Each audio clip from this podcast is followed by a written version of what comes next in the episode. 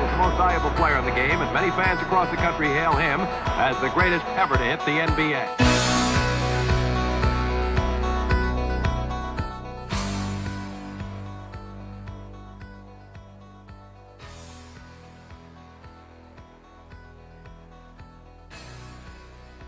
Bom dia, boa tarde, boa noite para você que está aqui acompanhando mais um episódio do Bar do Bill, bar mais amado do Brasil. Estou aqui sozinho nessa, nessa empreitada, eu, Chico, para falar sobre a continuidade, nossas lendas do NBA. Hoje nós vamos falar da carreira do, de um dos maiores pivôs da história da NBA, que é o maior cestinho da história até o momento. Hoje nós vamos falar de Liu Alcindor, que é o nome de batismo do Kareem Jabbar, né? E eu explico quando ele trocou esse nome. Então, quem é Kareem Abdul-Jabbar? Kareem Abdul-Jabbar é o maior cestinha da história da NBA, com 38.387 pontos em 1.560 jogos. Mas como que, que ele chegou nisso? Como é que começou a carreira dele? Ele é nascido batizado como Ferdinand Lewis Alcindor Jr., ele é criado em Nova York e ele se converteu ao Sunny Island na, quando estava fazendo universidade na UCLA que aí sim ele virou carimbo de Jabá. Nos tempos de ensino médio, ele jogou por Power Memorial, sendo três vezes campeão estadino de basquete com essa em Nova York, com 71 vitórias consecutivas e um recorde de 79 vitórias e duas derrotas. E nessa época ele ganhou o apelido de A Torre do Poder. É, ele detém o recorde de pontos do ensino médio na cidade de Nova York, com 2.067 pontos, e foi três vezes campeão nacional do ensino médio, de 1967 até 1969. Consequentemente, né, ele foi eleito para o All-American nesses anos. Ele já mostrava todo o potencial e queria viria ser, queria viria melhorar, né, ser um baita jogador. E ele tem vários recordes é, de, do, da época de ensino médio que são eles: maior média de pontos na carreira, 26,4 pontos, maior número de arremessos convertidos, 943, maior número de pontos em uma temporada, 870 pontos na temporada de 1967, maior média de pontos em uma temporada, 29 nesse mesmo, nesse mesmo ano, maior número de arremessos convertidos em uma temporada, 346, também dessa, dessa temporada de 67, maior número de lances livres cobrados em uma temporada, 274, também dessa temporada de 67, e maior número de pontos em uma única partida, que foi 61, é, e o maior número de cestas convertidas em um único jogo, que foram 26, todos nesse ano de 1967. Para vocês terem uma ideia do potencial e de como ele chamava atenção, é, os Harlem Globetrotters convidaram ele para ser um dos atletas e ofereceram um contrato de um bilhão de dólares, que na época era muita grana, mas ele recusou, é, pois no mesmo ano ele havia sido draftado com a primeira escolha do Milwaukee Bucks. É, no ano que ele entrou na liga, o Bill Russell já tinha se aposentado e o, e o Will Chamberlain já estava com 33 anos. Deu uma facilitadinha um pouco na vida dele, né, do Kareem Jabbar, que foi o segundo cestinha com 28.8 pontos, terceiro em rebotes, 14.5, levou o Bucks a 56 vitórias e 26 derrotas, terminando em segundo no leste e levando merecidamente, né, e incontestavelmente o título de novato do ano em 1969. Então, uma correçãozinha rápida aqui. É, ele jogou pela UCLA depois que saiu do ensino médio, né? E ele teve três títulos com a UCLA, né, em 67, 68 e 69. Foi três vezes o MVP do torneio da NCAA e se tornou o primeiro jogador do ano da Naismith College em 1969. É, nesses 67 a 69 ele foi ao América jogando no UCLA e foi duas vezes jogador do ano, 67 e 69. Ele também ganhou a USBWA College de prêmio de jogador do ano em 67 e 68, que mais tarde ficou conhecido como o troféu Oscar Robertson. Ele se tornou o único jogador a ganhar o prêmio de jogador do ano da Helms Foundation três vezes.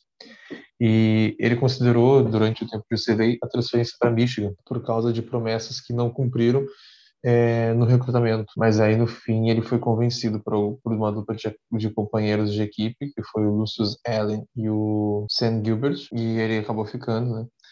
Uh, a enterrada na época do basquetebol universitário foi proibida após a temporada 67 por causa do uso dominante é, da jogada por ele mesmo, pelo, pelo Kareem Jabbar. Então não podia enterrar, porque ele dominava isso e viu como uma, uma, des, uma, desvantagem e aí eles acabaram com a enterrada na, na NCAA até a temporada 76, quando ela foi revogada e foi em seguida que o John Wooden, que era o treinador dele, se aposentou. Então, ele foi um grande jogador universitário, tanto que ele foi proibido de enterrar, porque considerava que ele tinha muita vantagem sobre os demais concorrentes. Aí sim, é, os Globetrotters ofereceram para ele um milhão, mas ele não foi porque ele entrou no draft de 69 e aí segue a história que eu estava contando para vocês. Foi só um pequeno erro de programação aqui.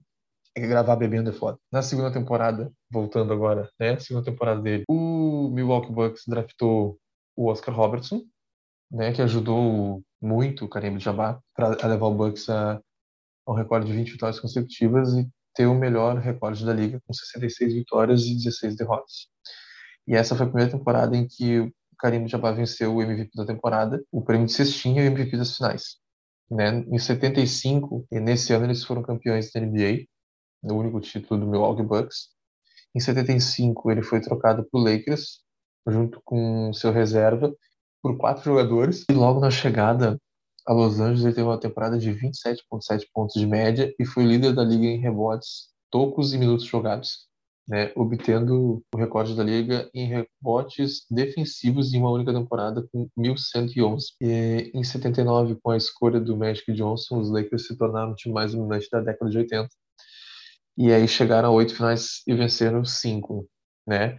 E aí, tipo, mesmo sem ser o pivô dominante dos anos 70, o Karim Jabbar era o, um excelente atleta, conseguiu o seu sexto título de MVP da temporada em 80 e em 85 conseguiu outro título de MVP nacionais. Sem contar que em 84 ele ultrapassou o Will Chamberlain e se tornou o cestinha da maior cestinha da história da NBA.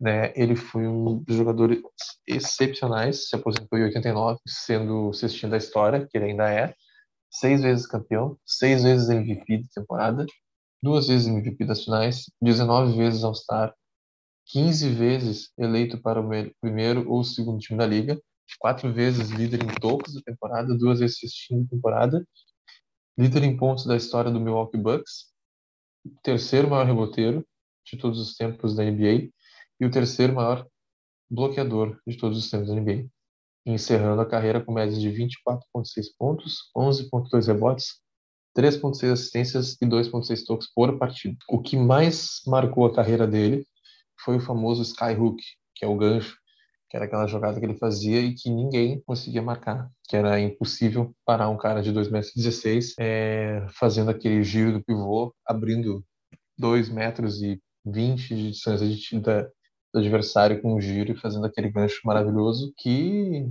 que ele fazia com qualquer uma das mãos, que era impossível de ser bloqueado.